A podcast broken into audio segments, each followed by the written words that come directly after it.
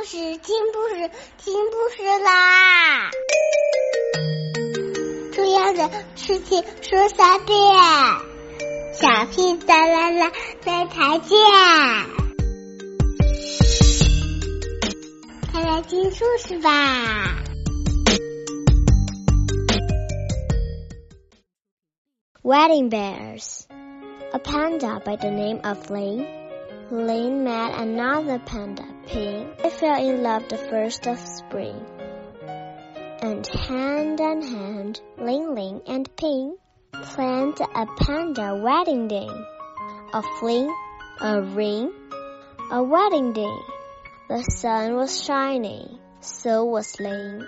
Ling standing hand in hand with Ping.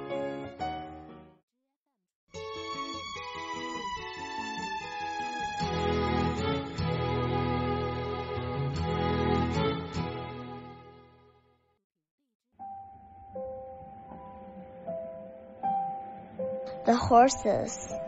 It has turned to snow in the night.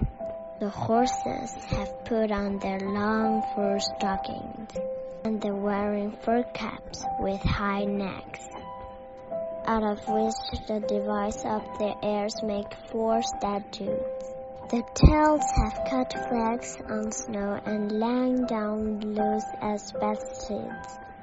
They stand nose to nose. The blue light that coats the field before sunup and rub dry their old kisses.